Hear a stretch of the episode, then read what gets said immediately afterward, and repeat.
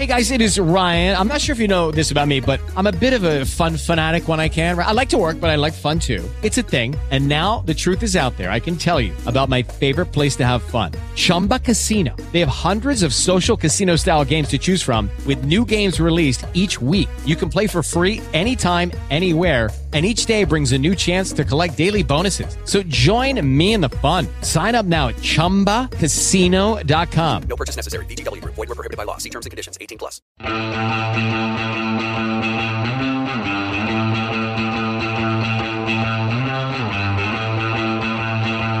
Las cápsulas de esto también es política con Mario Girón y Miguel Rodríguez.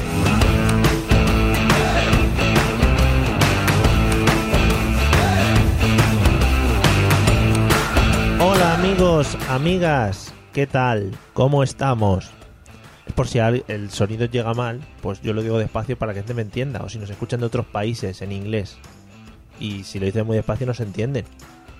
Hola a todos. Así, así. Bueno, vamos a ir. Es una cápsula, así que no vamos a hablar de eso porque se nos podría alargar bastante.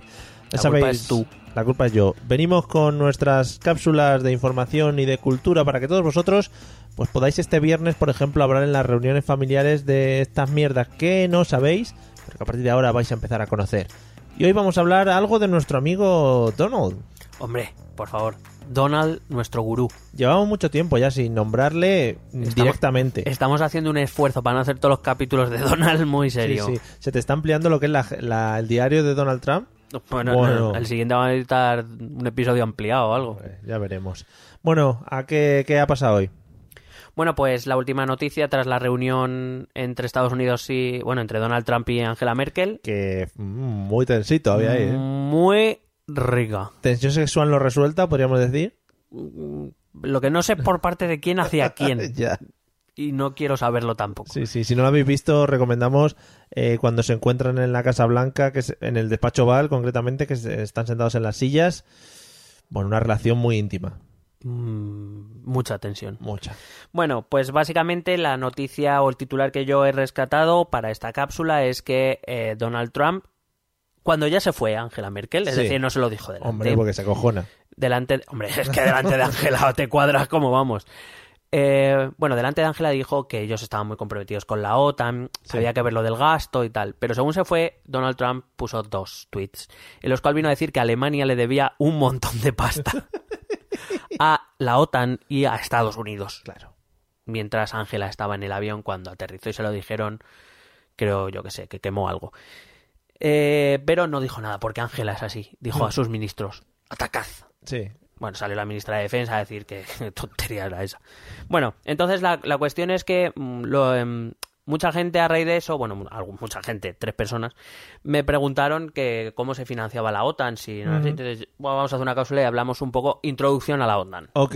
Porque además es algo a lo que pertenecemos, Primero de OTAN. de lo que una de dos o estás a favor o estás en contra, pero tampoco tienes muy claro, ¿no? Eh, Claro, molt clar. no es, sí, se te ha salido un acento muy catalán. Como no es una cosa que continuamente esté ahí miscuyéndose, ni, se, ni es como en la Unión Europea, por ejemplo, como hablamos en el capítulo anterior, que al final te impone una serie de leyes, etcétera, etcétera. Pues bueno, dices, está ahí, qué bonito, ¿no? Se reúnen ahí. bueno, claro, y, y eh, simplemente, según quien hables, o la OTAN es el, lo que es, es el demonio, El o- demonio. o el- la OTAN es eh, nuestro ángel de la guarda. Entonces, bueno, pues vamos a hacer eh, introducción a, a la OTAN. Muy bien. Voy a hablar un poco del origen.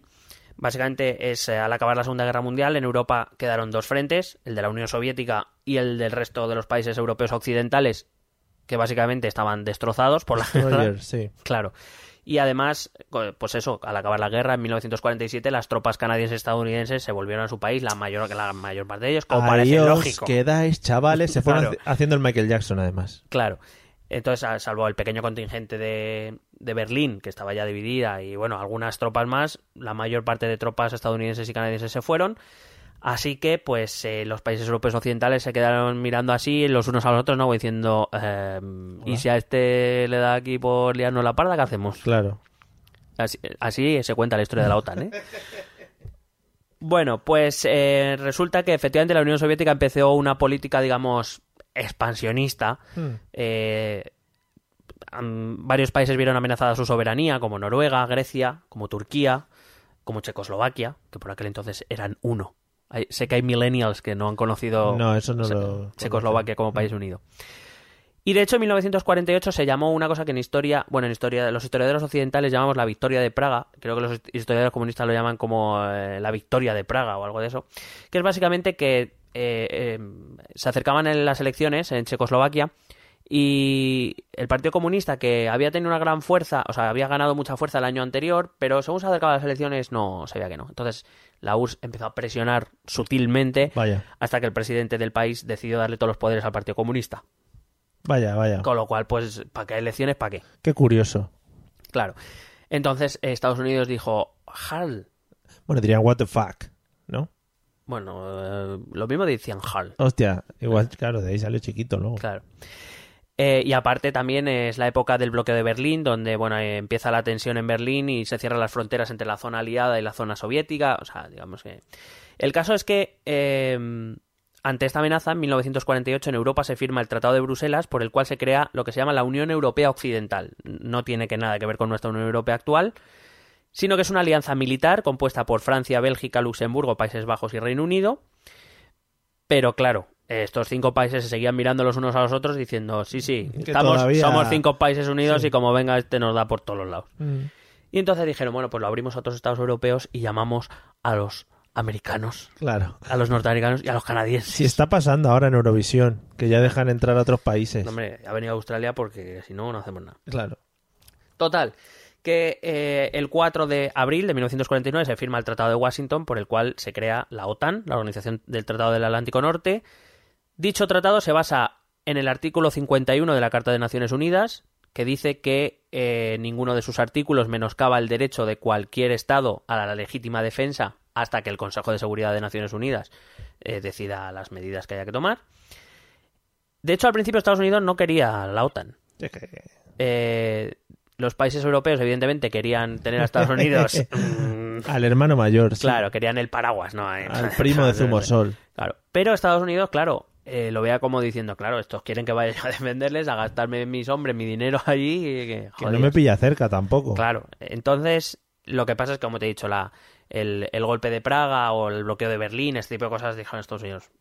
Pues lo mismo sí que va a ir. Claro, si por ejemplo no hubiera sido Rusia la que hubiese est- estado, o la Unión Soviética la que hubiese estado metida en el rollo, igual Estados Unidos ya se hubiera mostrado un poco más apartada. Probablemente, si Europa Occidental no hubiese tenido la amenaza soviética, evidentemente, pues Estados Unidos hubiera dicho, "Eh, ¿qué me estás contando? Ya, apáñatelas. Pin, pin.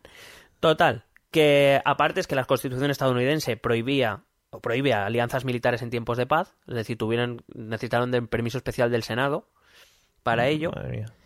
Y eh, Estados Unidos obligó, o sea, firmó con la condición de que se incluyera el famoso artículo 5, que es el artículo más importante. La verdad es que la- el Tratado de Washington es súper corto, lo podéis leer si queréis, no se tarda nada, pero el que importa es el 5.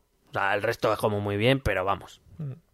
El artículo 5 es el que dice que si un Estado miembro de la OTAN es atacado, eh, el resto de miembros lo considerarán como un ataque a todos ellos y por tanto se actuará en la mejor... dice que actuarán en la mejor forma que crean oportuna, pero bueno, todos sabemos lo que es esto. Eso es. Es como si atacan a uno, nos atacan a todos, Madre chavales. mía. No sé por qué Estados Unidos ya se debía oler que iban a ir a por ellos antes que a por los europeos. En cualquier caso, eh, es, he encontrado una anécdota muy cachonda, que es que en 1954 l- que solicitó entrar en la OTAN la Unión Soviética. Me parece fantástico dato histórico. De- fue rechazada, obviamente. No solo eso. Quería boicotear desde dentro. Claro. Desde dentro. No, ellos decían que era para asegurar la paz mundial. Entonces la rechazaron. Vaya. No solo eso, sino que en 1955 admitieron a la República Federal Alemana y ante la amenaza de una nueva Alemania nazi se crearon el Pacto de Varsovia, que esto seguro que los que les gusta un poco la historia lo conocerán, que es más o menos la OTAN de los países del este europeo. Eh, bueno, a partir, hay que decir que dos años, tres años antes ya se habían unido Turquía y Grecia. La República Federal de Alemania se une en 1955 y el siguiente país es España, que se une en 1982. Los siguientes países que se han unido ya han sido a partir de la década de los 90, o sea, a finales de los 90 de hecho, que han sido todos los países del bloque del este, los ex país, los países ex soviéticos. Soviéticos, claro. Una vez ya se soltaron. Claro. Entonces, además, además de- además de, de, como decía, los cinco países originarios, más Estados Unidos, más Canadá, más... Eh, ¿Quién había más por aquí? Bueno, eh, Noruega, Eh, bueno, a partir de, de los 90 se unieron República Checa, Hungría, Polonia, Bulgaria, Eslovaquia, Eslovenia, Estonia, Letonia, Lituania, Rumanía, Croacia y Albania. Hombre, Ay. Están invitados a participar Bosnia y Herzegovina, eh, Georgia, Macedonia. Que por cierto, el caso de Macedonia, Macedon eh, para entrar en la OTAN, esto es como la Unión Europea, todos los miembros tienen que aceptarlo. bueno. El caso de Macedonia es curioso porque Grecia dice que no la va a aceptar hasta que no cambie el nombre. Se cambie el nombre del país porque dice que Macedonia es algo heleno, es algo griego y que no lo pueden utilizar. Joder, aquí cada uno va a su bola. Gobierno de Grecia. Y Montenegro, que también está invitado. Pero son invitaciones un poco por penica, ¿no? En plan, venga, venir, anda. Hombre, la, cuando al caer el bloque soviético, la estrategia de la OTAN es traerse a todos los países del bloque soviético por si a Por Rusia, como parece que sí que está ocurriendo, le da por volver a tener sus aires de grandeza. Claro, ahí si hubiese un ataque contra esos países estaría justificado el ataque del resto de la OTAN contra Rusia. Sí, de hecho ahora, ahora hablaré lo que está pasando, de los cuales por cierto no se habla mucho en los medios, pero es una cosa que cuando te enteras dices... "Jar". Interesa más otras Sí, te cosas. quedas picueter. Eh, bueno, tras la desintegración de la URSS, obviamente la OTAN tiene que cambiar sus objetivos, porque claro, ellos se crearon para contrarrestar a la Unión Soviética. Si esta no existe, ¿qué pasa? Entonces, básicamente se han buscado el enemigo ruso y ya está. Eh, aún así, eh, la OTAN no tuvo que intervenir durante la Guerra Fría. Sí. Básicamente porque la, la estrategia de la OTAN es la misma que la de la Guerra Fría, que es la de la disuasión. Es decir, mira mis bombas. Ya. No empieces, que la tenemos. Yo imagino dentro de la OTAN, no sé si ahora ya tanto, pero antes mucha gente haciendo así, ay, cosas rusas, cosas rusas, no nos gustan las cosas rusas. Sí, es como, "Mm, eso huele a soviético. Mm, tú eres un poco ruso, ¿no? Mm.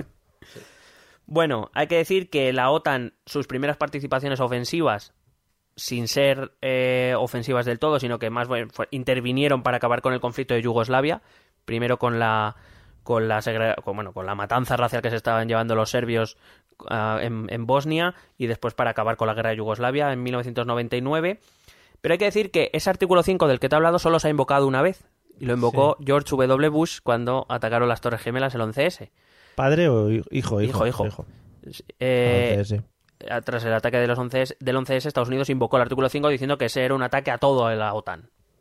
Pero ¿y qué quería? Que Un poco allí, egocentrismo, ¿tú crees? que Vale. plantásemos allí los ejércitos todos alrededor Claro, de Nueva York. el problema, la OTAN nunca ha sido una organización fácil internamente. El problema está en que, por ejemplo, países como Francia o Alemania se están diciendo, oye, que te han hecho un atentado terrorista, no te han hecho un ataque militar, no...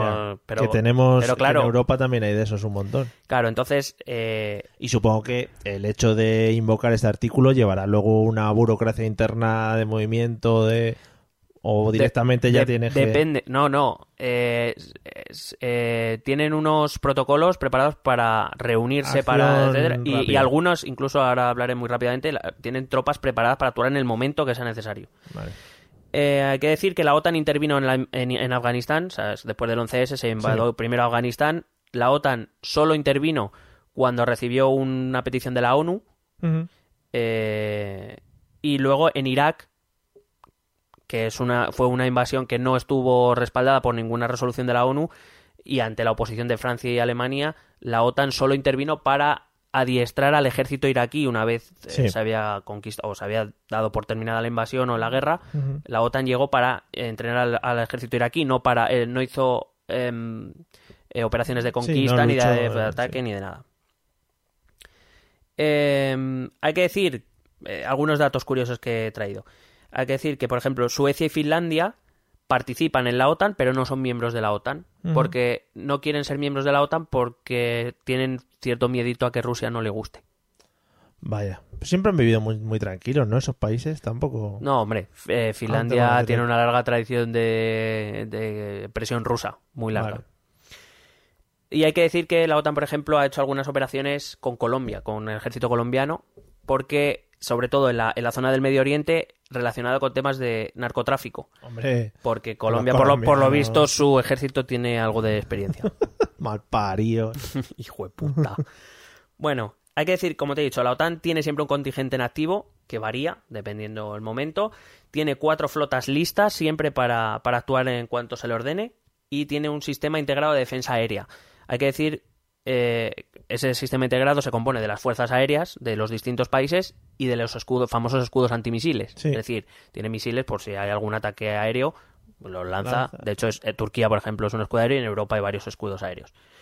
Eh, em, luego, cuando hay que decir que, por ejemplo, países como Albania, Estonia, Letonia, Lituania y Eslovenia no tienen eh, una fuerza de aviación, la OTAN es la que se encarga de defender su espacio aéreo. O sea, tiene, siempre hay una fuerza aérea militar de la OTAN en sus espacios aéreos.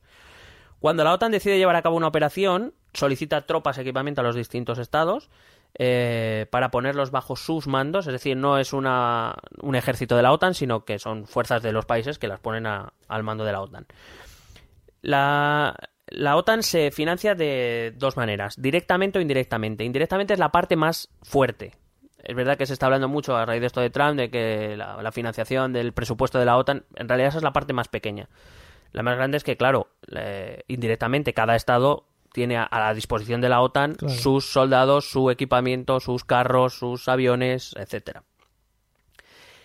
Y como digo, luego tiene un, es verdad que tiene un presupuesto basado en el PIB. Ese presupuesto me parece que está en torno a los 3.200 millones de dólares, de los cuales Estados Unidos pone 700. Y lo que esto que se habla del objetivo del 2%, que insiste mucho Estados Unidos, hay que decir que lo que yo lo único que he encontrado al respecto es que ese objetivo del 2% es para 2024. Que en 2024 todos los Estados miembros tienen que eh, aportar el 2% de su PIB. Ahora mismo la mayoría de países europeos, por ejemplo, están en torno al 1 o 1,2%. Ujú. Eh, en principio, de aquí a siete años deberían aumentarlo, aunque, por cierto, ya algún ministro eh, alemán ha dicho que, bueno, vamos a verlo eso. Eh, hay que decir que a la OTAN solo pueden entrar estados europeos y siempre y cuando todos los, los eh, miembros de la OTAN ya en activo lo, lo acepten. El gran fracaso de la OTAN ha sido Libia. Entró en una operación aérea en Libia y Libia que es un estado fallido donde ahora mismo no gobierna nadie. Mm, Está el ISIS también se pasea por ahí. Perdón, Al Qaeda se pasea por ahí. O el ISIS, no sé. Bueno.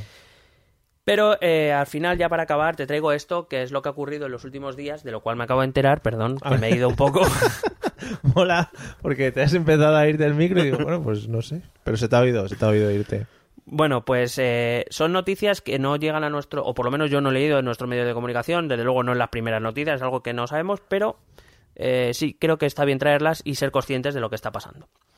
El pasado 18 de marzo, fuerzas británicas llegaron a Estonia, eh, donde se prevé que la OTAN alcance unos 1.200 efectivos en las próximas semanas y están situados a 200 kilómetros de la frontera con Rusia. Por lo visto, este movimiento es porque Rusia está haciendo movimientos de tropa a lo largo de su frontera. Ya.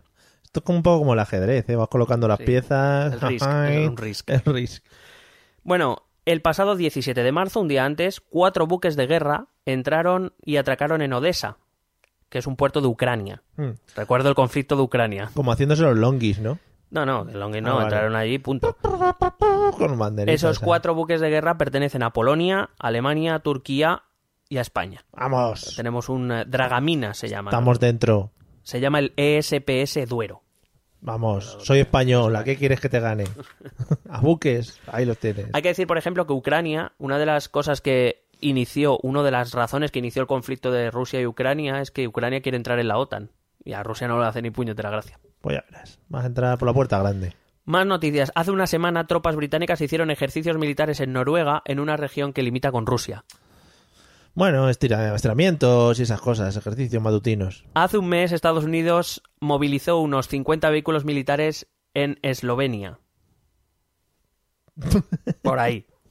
Yo me- también me lo imagino esto con los vehículos pasando al lado por la frontera de Rusia. ¡Ay, que dentro! ¡Ay, que dentro! ahí! Uno, el, t- el típico ahí, calentando ruedas. Mira, Ay, mira, ay, rozando la línea. El próximo mayo, España movilizará también a Estonia 350 militares. Bueno, El próximo abril, la OTAN desplegará 1.100 soldados en Polonia de ejércitos estadounidenses, eh, británicos y rumanos. O sea, estos son movimientos que se están dando, de los cuales no nos estamos enterando, eh, y de hecho eh, no son pocos los informes de la ONU que hablan de una escalada de, eh, de tensión entre Rusia y, la y los miembros de la OTAN eh, que puede llevar a una, a una nueva carrera armamentística. También es verdad que no entiendo para qué, quiero decir, si con las armas nucleares que tienen ya pueden Ya. destruir siete mundos, yo no sé para qué quieren más. y no hace falta ni movilizar No, no, no. militares ni nada. De tu casa, hander, botón y ala. Es verdad que los dos ejércitos se basan en, en la estrategia de la disuasión, de a ver quién la tiene más gorda, y, y es una mezcla de, de arsenal nuclear y de, y de equipa- y de equipamiento. Es decir, entienden que, por un lado, si empiezan una guerra, pues usarán lo tradicional, Mm. y por eso se refuerzan, porque no van a estar tan locos de empezar una guerra nuclear que desde luego lo único que va a conseguir es la destrucción del mundo. Pero, pero por si acaso tengo mis 7.000 cabezas nucleares, no vaya a ser que... En fin, cuidadito, no le toquen tampoco, o no le toque por ahí al señor Kim Jong-un o Kim Jong-il o como se llame ahora, que también anda... Shaquille O'Neal. eh. Shaquille O'Neal se llama ahora.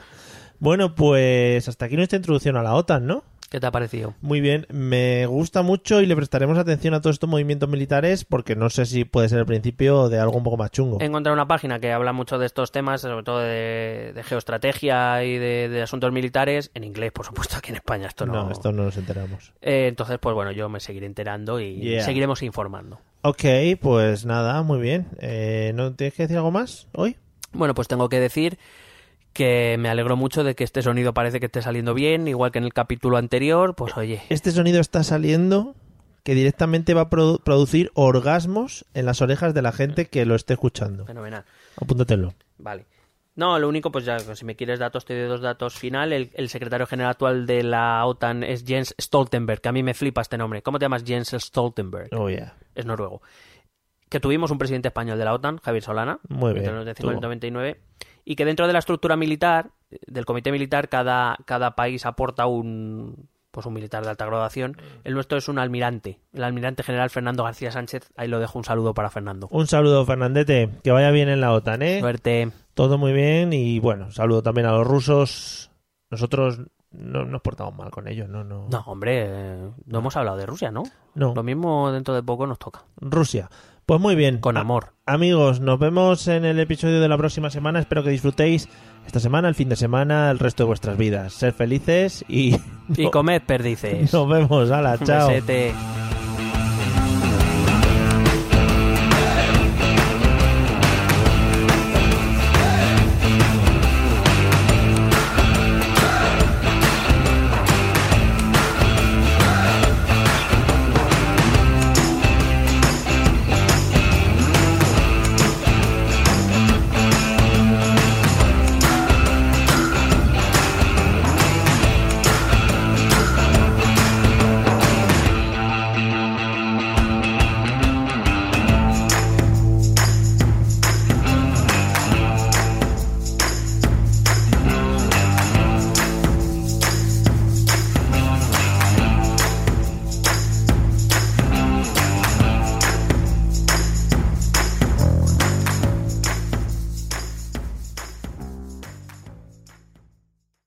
Is Ryan here, and I have a question for you. What do you do when you win? Like, are you a fist pumper? A woohooer, a hand clapper, a high fiver. I kind of like the high five, but if you want to hone in on those winning moves, check out Chumba Casino. At chumbacasino.com, choose from hundreds of social casino style games for your chance to redeem serious cash prizes. There are new game releases weekly, plus free daily bonuses. So don't wait. Start having the most fun ever at chumbacasino.com. No purchase necessary. Group. Void were prohibited by law. See terms and conditions. 18 plus.